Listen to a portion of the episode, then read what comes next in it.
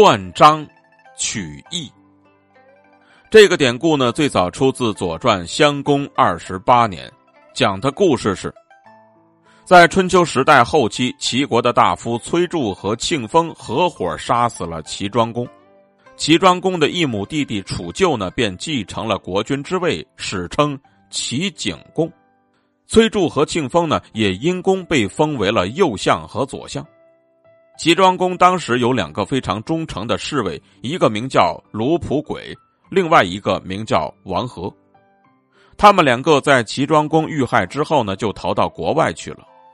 卢普轨在出逃之前，曾经特别恳切的嘱托他的弟弟卢普弼说：“你要千方百计取得崔杼和庆丰的信任，在适当的时候，我回国为庄公报仇。”卢普弼呢，没有忘记他哥哥的嘱托，后来就做了庆丰的家臣。他很快就发现。庆丰虽然是左相，但是朝政大权一直都揽在右相崔杼的手里，所以庆丰只是名义上的相国而已。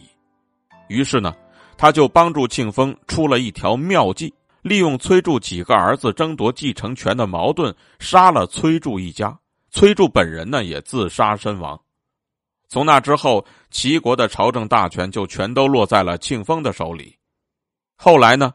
庆丰又迷恋上了卢普轨的妻子，不再关心朝政大事，便让他的儿子庆和来掌管。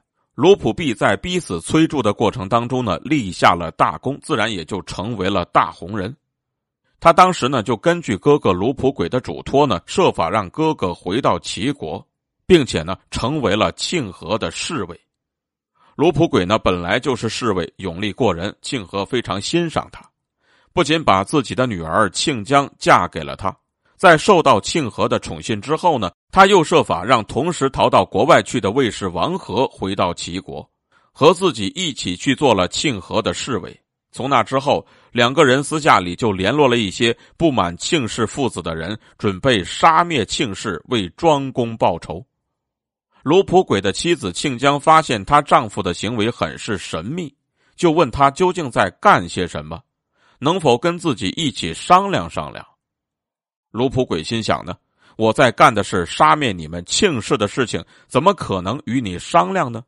但是经不起庆江一再询问，卢普轨呢就对庆江说：“如果真的告诉了他，可能不但自己难逃一死，还会坏了大事。”于是呢，庆江就说：“你的事情也是我的事情，你告诉了我。”我能出力就跟你一起策划，不能出力也绝对不会泄露出去。在这种情况之下呢，卢普鬼便把准备杀灭庆氏的事情告诉了庆江，而庆江则表示要大义灭亲，帮助丈夫完成这个义举，而且严守秘密。预定举事的日子选在了庆丰外出打猎的那一天。庆庄呢，又说服父亲庆和跟随齐景公去太庙举行祭祀。就在这个时候呢，卢普鬼突然将长戈刺进了庆和的胸膛。卢普鬼率兵呢，就杀灭了庆氏的余党。庆丰在出猎途中得到这个消息之后呢，就带着随从的士兵回到城里。但是由于城池根本就无法攻克，只能够逃奔鲁国。但是后来呢，仍然被杀了。这件事情之后呢，有人就问卢普轨说：“庆氏和你们卢氏都是姜姓的后裔，你是怎么会和庆氏联姻，娶了庆姜为妻的呢？”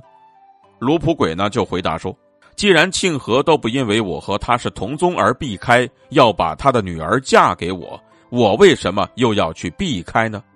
这就像是有人经常会截取诗中当中某篇的某一章节来表达自己的意思。”而我呢，只是取了我所要求的，管他什么同宗，不同宗呢。